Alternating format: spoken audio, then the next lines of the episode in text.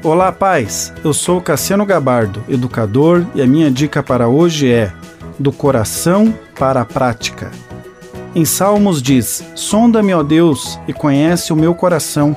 Prova-me, conhece os meus pensamentos, e vê se há em mim algum caminho mau e guia-me pelo caminho eterno.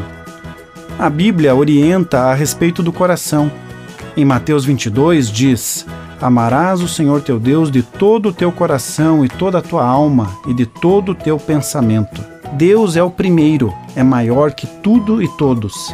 Nele deve ser depositada toda a confiança e nada pode tirar a sua primazia. O texto instrui a amá-lo com o coração, a alma e pensamentos, pois ele é o autor da vida. Logo, o autor tem autoridade total sobre a sua criação.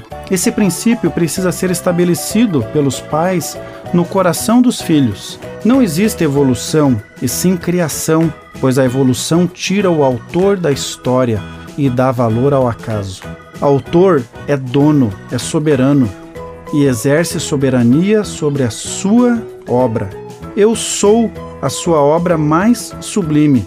Deus dirige e guia os meus passos por caminhos retos até a eternidade. Ao dar o meu coração a Deus, ele observa a minha trajetória.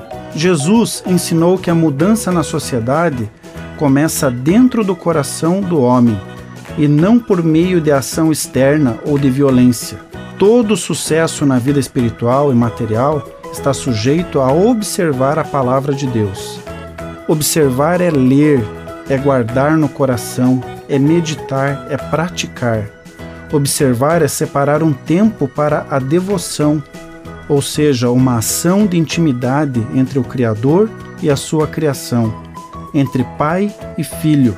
Continue abençoado, você que me ouve e toda a sua família.